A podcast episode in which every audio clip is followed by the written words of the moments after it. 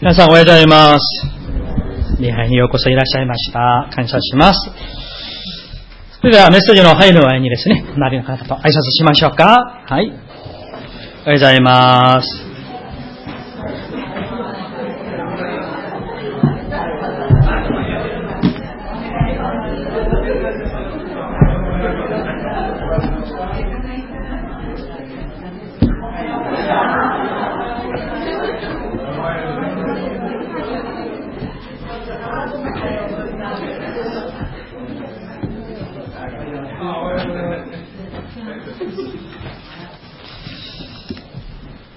感謝します。一言短くお祈りいたします。しかしイエスは彼らに言われた。私だ、恐れることはない。アーメン。主よ。はばかることなく、主の見舞いに近づいてやってまいりました。この群れの上に、主の恩恵みと愛と、また戒めを、あるいは教訓をこの朝、あるいはこの群れ一人一人に命名に主がお語りくださり、悟りを与えてくださり、我々の信仰の目を主へ、天へ引き上げていただきますようにお願いをいたします。この物がこして神様のお声だけが主よ語られますように、そして私たちが、えー、メッセージを聞くとき、神の御声を聞く我らの霊の目を主よ大きく開いてくださいますようにお願いをいたします。感謝して、期待して、イエス様の皆によってお祈りいたします。アーメン。え、感謝します。ヨハネの福音書公開説教、えー、17回目になります。今日は、私だ、恐れることはない。という題にして、共に、御言葉の恵みをお受けしたいと思います。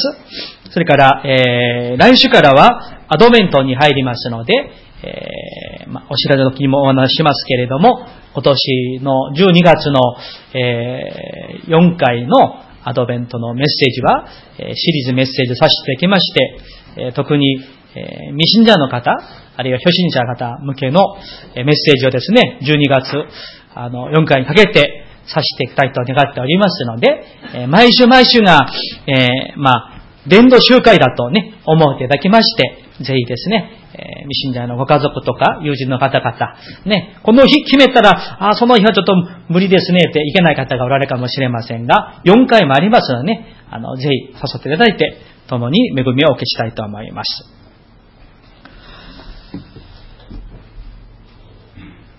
さて、先週の、えー、四角感謝礼拝の時に、皆さんに一つお勧めしましたよね。覚えていらっしゃいますか？ぜひお帰りになって、お帰りになって、家族の方々と感謝の時をぜひお持ちくださいますか？とね、お勧めしましたけれども、実践された方いらっしゃいますか？あ、いらっしゃいますね。ありがとうございます。ね。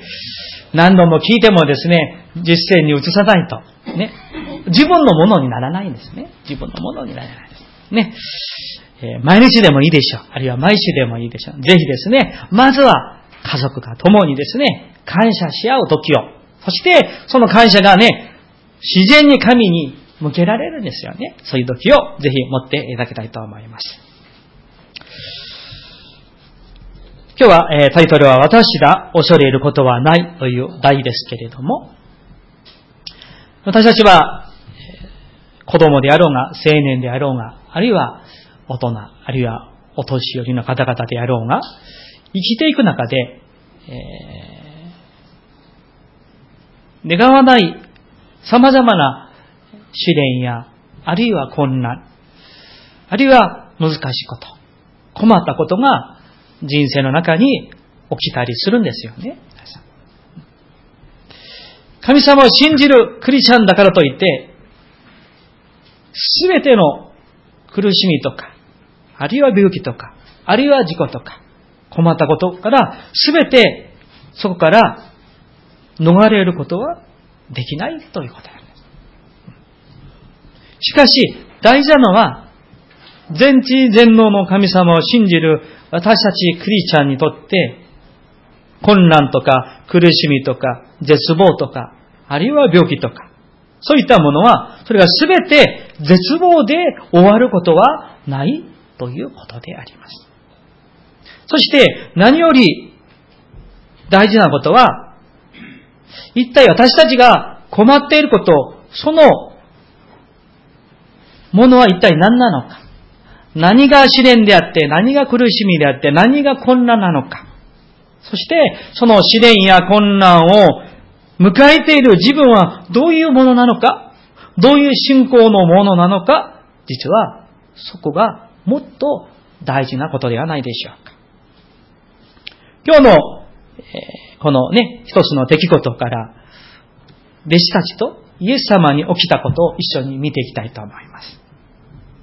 さあ、今日の、えー、ヨハネの君書の16節を見たら、ここにはですね、夕方になって弟子たちは湖畔に降りて行った。そして船に乗り込み、カペナムの方へ湖を渡っって行ったとあるんですね。ところが同じ記事が書かれているマタイの君書ちょっと開きますか、皆さん。マタイの君書、えー、14章お開きください。マタイの君書14章の22節を見ますとね、これは今日のヨハネの君書の記事と同じあの記事ですが、マタイは、あの、ヨハネが書いてない他のこと、あの、またここにですね、つけて書けて、書いてますけれども、22節を見ますと、それからすぐ、イエスは弟子たちを敷いて船に乗り込ませて、自分より先に向こう岸へ行かせ、その間に群衆を返してしまわれた。とあるんですね。そして祈るために、まあ一人でイエス様は山に登られたということです。さあ、そうすると、今日のヨハネの福音書を見たら、弟子たちがまあ自分たちで、まあ自分でね、あの船に乗って向こうに渡ろうとしたというふうに思いますけれども、マタイの福音書を見たら、これはイエス様が弟子たちに、さあ皆さん、船に乗ってね、あの向こうの岸、カポノヨムに先に行きなさいと。私は山に登って祈って、その後からついてきますね、と、イエス様の導きだったんですよね。うん。行きなさいとね。うん。さあ、これを簡単に考えますと、弟子たちが船に乗って、このガリラの湖を渡ろうとしたのは、イエス様が行きなさいと言われたから、イエス様のご命令があったから、イエス様のお導きがあったから、彼らはそれに従って船に乗り込んで渡っている途中なんです。ところが、イエス様が先に行きなさいと、ね、イエス様から言われて船に乗って渡っているのに何が起きたんでしょうか ?18 節を見たらですね、ヨハネ、今日のヨハネ6の18節見たら、湖は吹きまくる強風に荒れ始めたとあるんですね。ええ、あれ？イエス様が行きなさいと言ってですね、せっかく従って船に乗って渡っているのに、なんで強風に荒れ始めて混乱が起きたんでしょうか？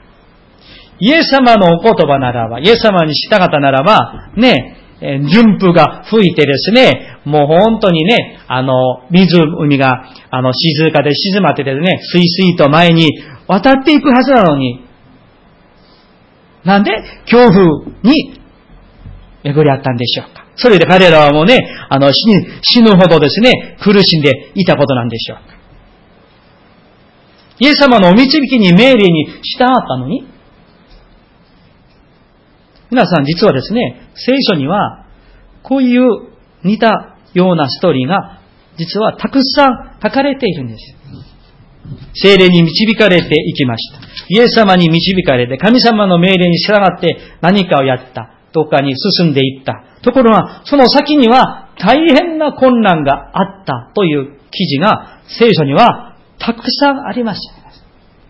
大体皆さんもですね、多くご存知だと思いますけれども、例えば一つの話をしましょう。聖書は開かなくていいと思いますが、人の働きの、え16章のところを見ますと、パウロ先生がですね、今のトルコの方から、え簡単に申しますと、東の方に行って伝道しようと思ったんです。ところが、何度もですね、精霊戦によって止められて止められて、そして、16章のところでは、幻が見えてですね、今のギリシャでしょう。マケドニア地方の人々が幻に出てきて、パオロ先生に渡ってきて、福音を述べ伝えてくださいと。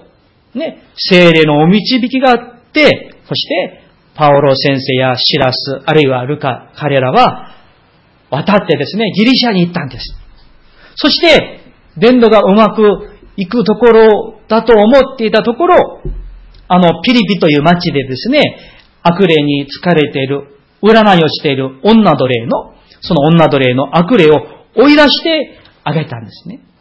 そしたらその、あの、持ち主が何人もいてですね、もう、お金の儲けがなくなってしまったので、パオロとシラス彼らを訴えて、まあ裁判にかけて、鞭打たれて、ね、獄に入れられてしまった。さあ皆さん考えてみましょう。聖霊様がこっちに行きなさいと言って言ったのになんでこんな困難が起こるんでしょうか？聖霊様が幻までね、見せてくれたら、もうすべてがですね、あの、向かい風じゃなくて、追い風ですね、スイスイと言って、何の困難もなくて、行くところもみんな全部信じてですね、問題がないはずなのに、なんでこんなことが起こるんでしょうか？神様が失敗したでしょうか？聖霊様の導きが間違いなんでしょう。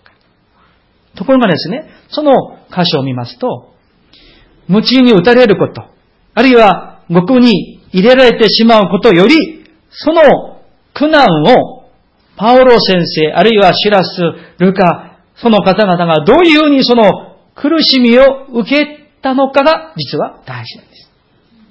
鞭打たれて、裁判にかけられて、ここに入れられてしまった。ところがですね、使徒パウロ、シラス、彼らは、あの牢屋の中で、鞭打たれたからですね、ただねですね、こう、あの、お尻ペンペンぐらいじゃないでしょう。ね、あの、皮にですね、鉛がついてあるわけなんですよ。それで鞭打たれるわけですからね、体のこの、肉がですね、裂かれて血まみれになるわけなんです。そんな体を持って、その牢屋に入れられて、今みたいにですね、多分ですね、あの、セメントでもないでしょう。普通の土でしょうね。ジメジメしてるかもしれない。ね、ベッドがあるわけでもないし、ティッシュがあるわけでもないし、便所、トイレのね、そういうものがあるわけではない。今ほぼ2000年前だからね。狭いなんです。うん、実際のね、あの、ピリピにその、あの、遺跡が残っているものすごく狭いね。まあ、二畳もできないぐらいの、本当に狭いところ。そこにいる中で、にもかかわらず、あのところで、パウロとシラス、彼らは何をしていたんですか？神を賛美していたんですよ。神の皆を崇めていたんですよ。驚いことではないでしょうか？持ち打たれらどれだけ痛いんでしょうか、皆さん。まともな薬もないわけね。ね、ヌール、軟膏とか、消毒のそういう赤チンとか、そんなものないわけなんです。そんな体、そんな苦しみ、痛みの中にあっても、彼らは喜んで神を礼拝して賛美していました。誰も恨んで憎んでいないんですよ。聖霊様をね、恨んで、神様、あなたが生きなさいと言っていたのになんでこんなこと起こるんですか？そんなことは一切。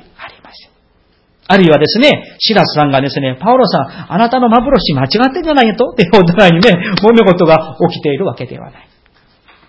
お互いに信頼し合って、感謝して、賛美をしていました。祈りをしていましたよ。ねえ。皆さん、これが本物の信仰なんです。だから、その中で、牢屋の中で賛美していて、祈っていて、喜んでいたところに、その、ね、監修さんが、国理がそれを聞いて、そして結果何が起きたんでしょうか？その監修の家族みんながイエス様を信じて洗礼を受ける素晴らしいことが起きたんです。主イエスを信じなさい。そうすればあなたもあなたの家族も救われます。そういう御言葉はそこで語られた御言葉なんです。皆さん、私たちの人生のストーリーも、これと実はよく似ているんですよ。神様を知らなかった私たち。罪の中に溺れて死んでいた私たちが、神を知るようになって、そして神様に従って、神を愛して、礼拝して、一歩一歩進んでいくわけなんです。神の御言葉に従おうとですね、時にはもがって、もう本当に頑張っています。神を愛しています。イエス様を愛しています。兄弟姉妹たちを愛しています。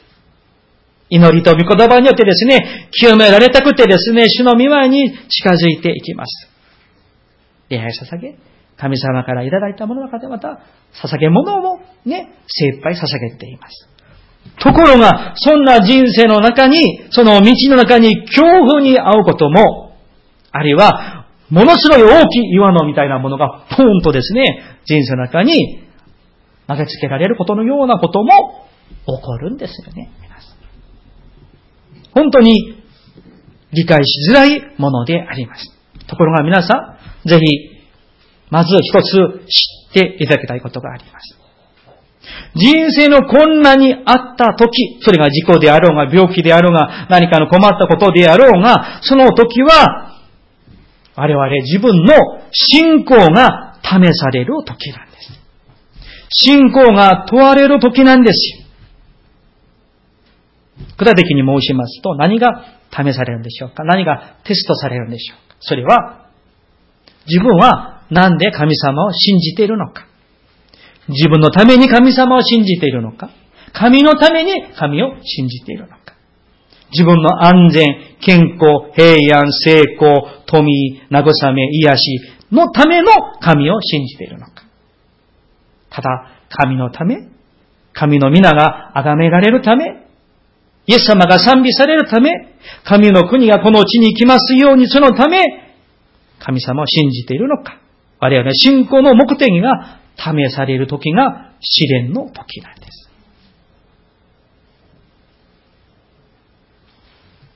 だから、神の国が来ますように、主の祈りを皆さんね、毎週祈っているでしょう。そのために、イエス様を信じる。神の皆が崇められるために、自分はどうでもいいと。神の栄光のために、イエス様もおっしゃいましたね。またイの福音書6章で。まず神の国と神の義を求めなさい。それが信仰の我々の唯一のゴールなんです。他のものはですね、神様が必要であれば満たしてくださる。心配することはないと。だから、こういう神の栄光のために、神のために信仰を持つ人は、困難が起きても、事故にあっても、病気になっても、回復されなくても、何かができなくても、できても、落ちることはありません。失望に陥ることはないんです。なぜでしょうか？自分のために神様を信じるものでないからです。信仰の焦点、フォーカスが自分にあるんじゃなくて、神様にあるんだから、時には問題が起きても、時には混乱が起きても、あるいは病気が治らなくても、事故が起きても失望しない。先の申しました、あの牢屋の中のパウロとシラス、ルカのように、むしろ苦しみの中にあっても、そこで神を賛美できる信仰。感謝できる信仰。祈れる信仰を神様が求める信仰ではないでしょうか。ですから皆さん、どうか私たちの信仰が自分のための信仰ではなく、神のための信仰、神の栄光のための信仰、そういった信仰を持って、そこまで成長していこうではありませんか。それを目当てにして歩んでいこうではありませんか。皆さん。続けて今日の箇所を見ていきますと、その弟子たちがですね、恐怖にあった時に、困っていた時に何が起きたんでしょうか？19節をご覧ください。こうして、4、5トほどこぎ出した頃、彼らはイエスが湖の上を歩いて船に近づいて来られるのを見て恐れたとあるんです。さあ、まあね、当然、あの、まあ、夜ですし、明かりもほとんどないですし、だから何かが、の物体、人間なのか何かがですね、湖の上を歩いてくるわけですから、まあ、当然怖いわけなんですよね。うん。ところがそこのポイントは、困っている弟子たちのそのただ中に誰が来られたんでしょうか？イエス様が来られたということであります。困っている彼ら、信仰が試され、試されている彼ら、どうしようと思ってですね、迷っている、戸惑っている彼らのそのただ中に、イエス様が近づいてきてくださった。これが大事なことであります。イエス・キリストは、私たちの父なる神様は、ご自分の民が困っているとき、苦しみのただ中にあるとき、それを知らないとおっしゃらない方であります。そして、見過ごされる、見過ごされることはありません。ご自分の民がどこで何のために苦しんでいるのか。なんでその辛いところのまだただ中にいるのか、主はすべて知っておられます。知っておられるだけではなく、今日のこの出来事のように、その自分の民の困難な困っている生活、人生の現場のただ中に入ってきてくださるわけなんです。困っている我々の人生の真ん中、個人個人の、あるいは家庭の中に、教会の中に、主が、主ご自身が自ら来てくださるという恵みなんです。なぜでしょうか？なぜでしょうか？私たちは主の民であって神の子供なんだからです。私たちは信じます。信じます。主は私たちの神であって、私たちはその方の民であることを信じます。善のなる神様は私たちを決して見捨てることはありませんし、また苦しみも困ったこともすべて知っておられる。我らの嘆きの声を、叫び声をすべて聞いていてくださる。それを私たちは信じますし、その方を信頼します。皆さん、信仰とは何でしょうか？信仰とは、自分の能力の良し悪し、できるかできないか、それを信頼するものではありませんよ。皆さん、信仰というものは、神様の全能さ、全知さ、神の真実さを信頼することであります。だから皆さん、私たちは自分を見たら、大体私たちは、ね、えー、大体失望します。ね。うん。あるいは人を見てもまた同じなんです。皆さん、信仰を持つときに、妙談に教会で信仰生活するときに、皆さん、神様だけを見上げて、神様だけに信頼を置いてください。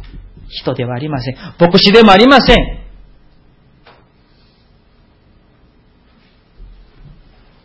人を見たら失望しますよ。そこには、誠の希望は実はないんです。なぜでしょうか？私たちは、皆、徹底的に罪人だからなんです。使徒パウルが叫んだように、私たちは常に肉の思いと霊の思いで戦っているんですよ。そうなんですよ。人にはそれを隠せるかもしれませんが、自分は分かっている。神様は分かっているんですね。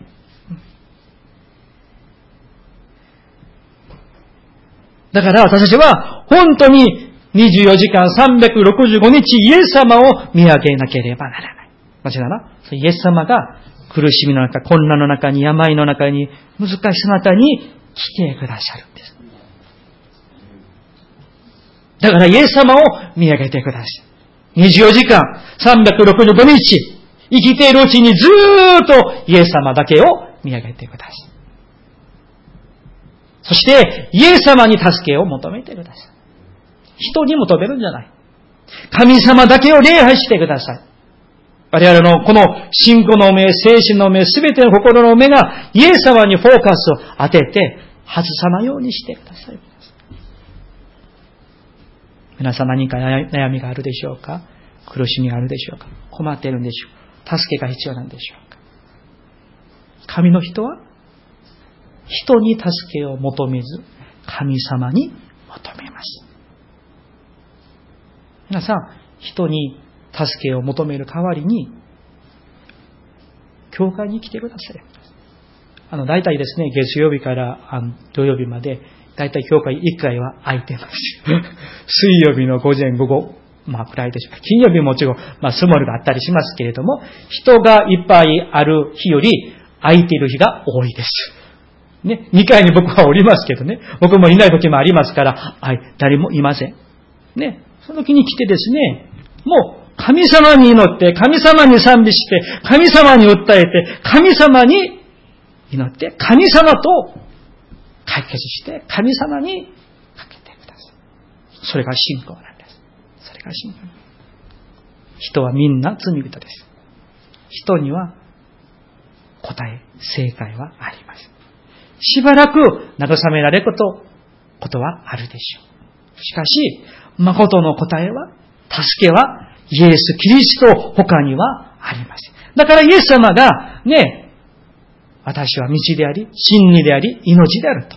それは唯一の真理なんですよ。すべての問題の解決、それが真理なんです。誰にありますか？イエス・キリストにあります。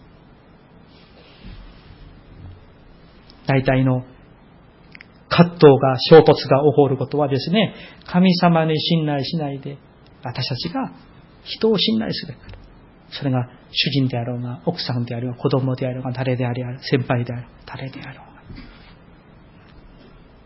私はですね、あの、まあ、プサンデの話ですけれども、2013年12月に赴任、あ、すいません。2003年12月に赴任して、あの、2014年、あの、まあ、大きい教会から、その、あの、行政のいろんなサブのね、あの、奉仕をしていたところ、あの、一般の信、まあ、信徒やら、またいろんな業者とのいろんな関わりのある仕事をしていたので、本当に自分の思い通りにいけなくって、大変、あの、まあ、あの、いろんな人から言われて、やられて、大変苦しんだことがあるんですね。その時に何かの、えー、忘れました、何かの報告すべきことがあって、その時の主任牧先生のソン先生に行ってですね、報告をして、そしてですね、えー、あの先生実はこういう悩みがありますですね。勇敢にですね、まあ、忙しい中でも、ちょっとお話をして、あの、こういう、こういう人があって、ああいうがあって、まあ、あの、これでどうしたらいいのか、本当にわからないですで、あの、悩みをしたらでね、その先生が一発で解決してくださいまして、人を頼りにするんじゃない、神様に乗って解決しなさいと。黙って、あの、出てきました。そうなんです。皆さん、本当にそうなんです。答えは、正解は神様にしかありません。聖書ちょっと開きましょうか。詩篇の46編。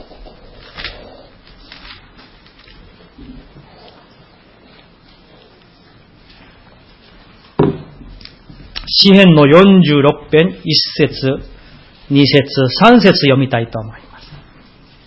私の聖書では950ページです。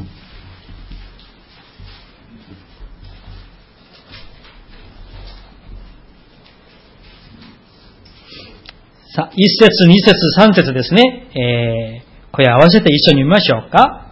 はい。神は我らの酒どころ、また力、苦しむとき、そこにある助け。それゆえ我らは恐れない。たとえ地は変わり、山々が海の真中に移ろうとも、たとえその水が立ち騒ぎ、泡立っても、その水が坂まして山々が動いてもセラ。アーメン。皆さん、これはコラの子孫のね、コラ、えー、コラという人の、その子孫たちの歌なんだけれども、あの、えっ、ー、と、ダビデもですね、同じような歌を歌っているんです。皆さん、誰が我々の酒どころ力なんでしょうか？皆さんお答えを見てくださいよ。誰ですか？神様なんです。苦しむとき、そこにある助けはどなたなんでしょうか？誰ですか皆さん？神様なんです。それゆえ我らは恐れない。地は変わっても、山々が海の真中にですね、移ってもですね、水が立ち騒いでも、泡立っても、水が逆まして山々がうれ、えー、揺れ動いても恐れない。なぜでしょうか？神様が我らの酒の頃なんだから、力なんだから、助けだからなんです。皆さん、私たちも、この歌が、この詩が、私たちの一人一人の信仰告白でありたいんです。このように歩みたいんです。皆さん、お願いします。何かの困ったことがありますか？大変なことがありますか？解決しなくちゃならない課題があるでしょうか？誰かとおしゃべりするより、一人で悩むより、神の前に出てきてください。あるいは教会に来てください。そして、賛美して祈って、賛美して祈って、感謝して、また聖書読んで、その中で神様に答えがあるんだから。皆さん、すいませんが、こういう話ね。例えば皆さん、あの、誰々と電話してですね、何十分も何時間も電話することがあるでしょう。で、いろんな話をする。でも、神の前に賛美して祈ることは、10分、20分もなかなかできない。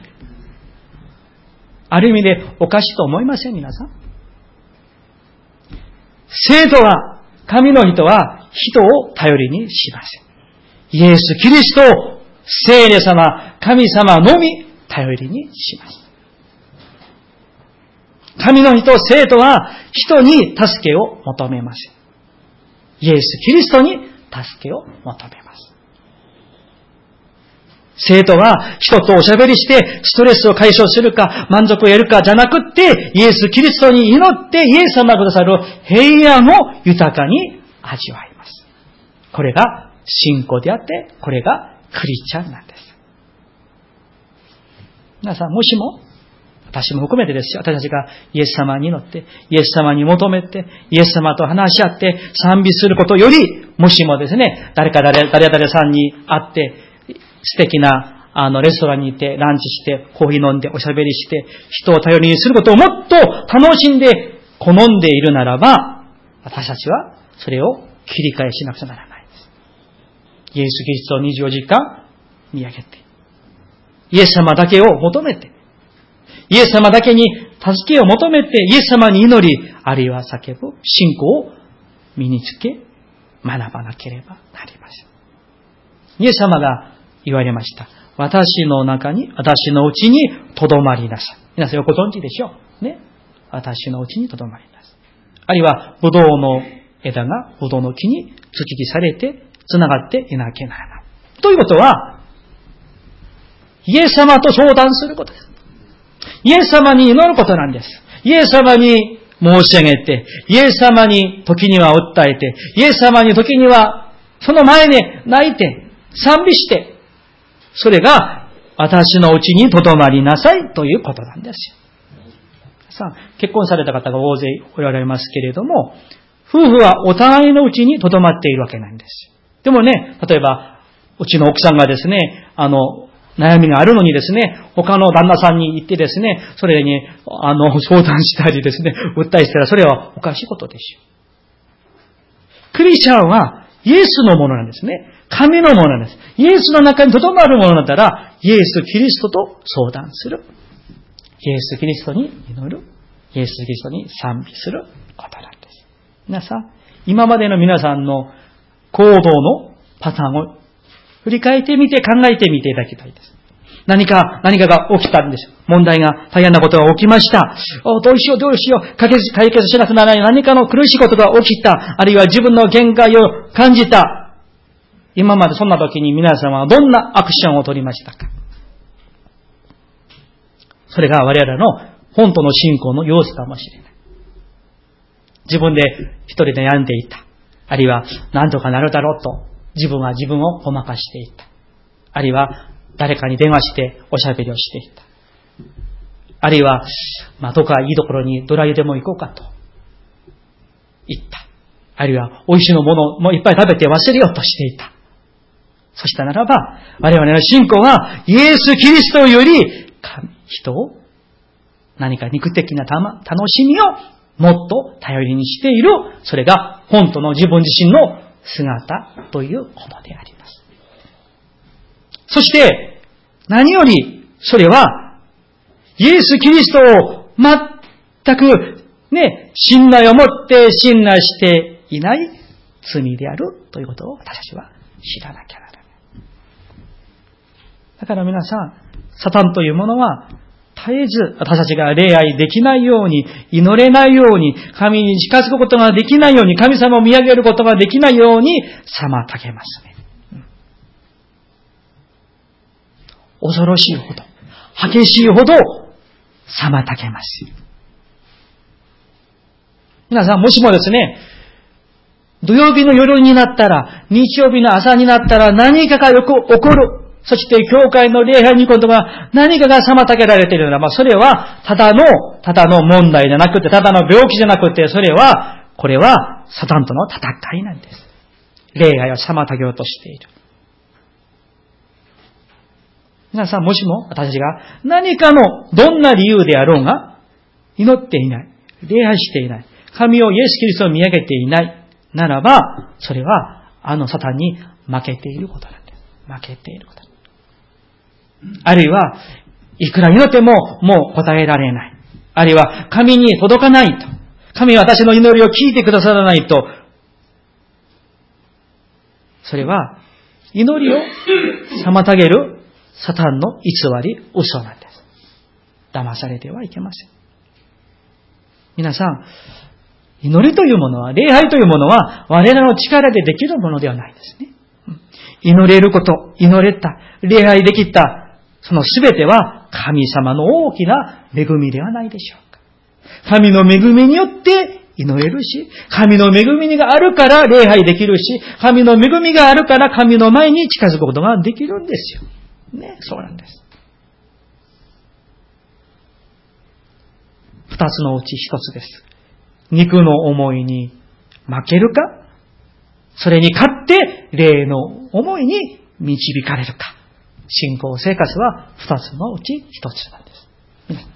皆さん、愛する皆さん、愛する無駄に他の皆さん、イエス・キリストを24時間365日イエス様だけを見上げて、イエス様だけに助けを求めて、イエス様だけにお話をして、イエス様と勝負してください、皆さん。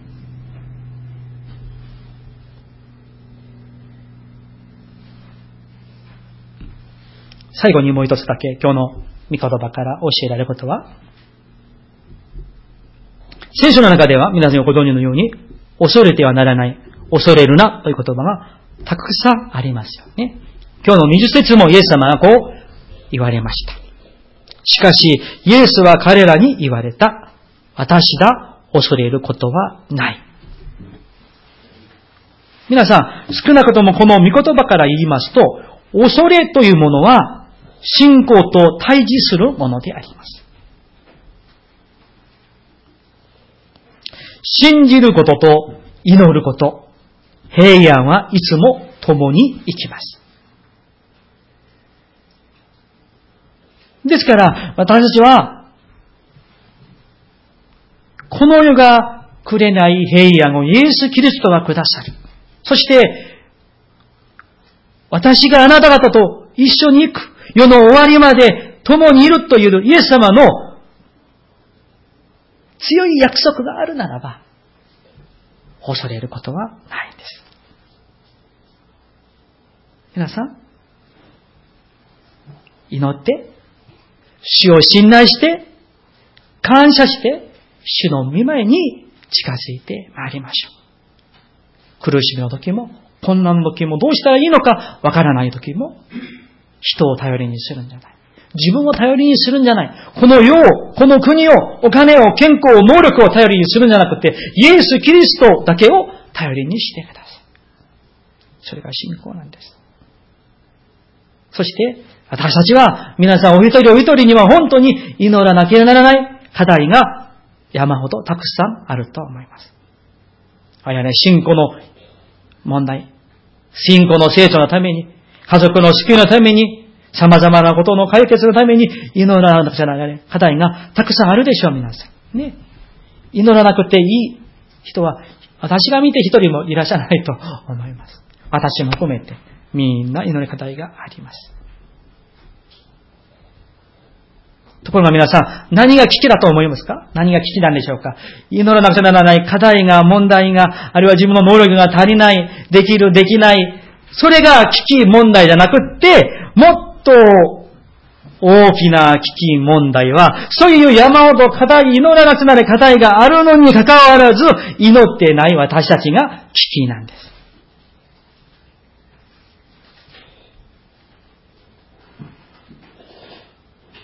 時にですね、たまに思うんですよ。妙谷教会の信徒さんは本当に信号があまりにも多くて、とても大胆なんだから、なのかな？でもそうではない。ある意味で私たちが、本当にね、霊的な鈍感に無感覚に陥っていて、精霊に反応敏感になっていないと、祈らなくてよかろう。人に頼りにしようと思いがちなんです。そこから抜け出てですね、抜け出て、精霊様は真理の霊ですから、ね、その精霊の御言葉、精霊のサインに敏感になって、霊的に目を覚ましていっていく人は、真理をわかります。そして、真理を選びます。真理に従います。一箇所聖書を開きましょうか。ローマ書8章26節ローマ人への手紙8章26節私の聖書では302ページです。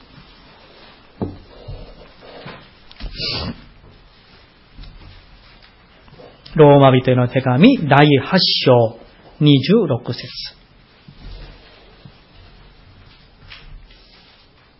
ご一緒にお読みしたいと思います。3。はい。御霊も同じようにして、弱い私たちを助けてくださいます。私たちはどのように祈ったらよいかわからないのですが、御霊ご自身が言いようもない深いうめきによって、私たちのために取りなしてくださいます。アーメン。本当そうですよ、皆さん。聖霊、御霊様は真理の霊だから、私がどう祈ったらいいのか教えてくださる。導いてくださる。だから、聖霊様に、イエス様に祈るんですよ、皆さん。これが正しい信仰なんです。何が恐れることなんでしょうか？皆さん。北朝鮮の核ミサイルが恐れ、怖いことなんでしょうか？キム、さんが恐ろしいんでしょうか？戦争が怖いんでしょうか？いいえ、そうでありません。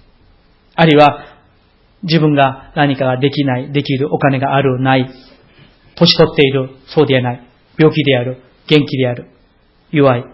それが恐れることではなくて、もっと私たちが恐れるべきことは、私たちが霊的な無感覚に鈍感に陥ることであります。祈らないことであります。神様を喜ばないことであります。神様に全く信頼を置かないこと、我らはそれら、それらを恐れるべきであります。そうなんです。メッセージを終わりたいと思いますけれども、皆さん、だから、ヨダの教会の我ら一人一人が、このようにして、目に見える問題が問題ではなく、自分の信仰、自分の信仰の力、自分の祈りの力、神様をどれだけ信頼しているのか、神の力を信頼しきって歩むならば、すべては解決されます。そして、神様は、あなたの栄光に輝く見業を成してくださるでしょう。そこに信仰の勝負があります。そうでないとですね、いつも問題ばかりで、いつも葛藤ばかりで、いつも争いばかりで、いつも乏しくて、いつも繰り返される、そこにずっとおるかもしれない。皆さん、助けを求めにどこに向かっていますか？この世より大きなお方、父なる神様。私たちのもん、どの問題よりそれを、ここにおられるみんなの問題を全部合わせてもそれよりはるかに大きな父なる神様。その方に全く信頼を持って信じていくとき、そこに生きる道が、真理の道が、低くの道が開かれることを皆さんぜひ信じてください。私が恐れることはない。イエス様の御声だけ聞きましょう。イエス様にだけ助けを求めましょう。平安はイエス・キリストのハートにあります。お祈りしましょう。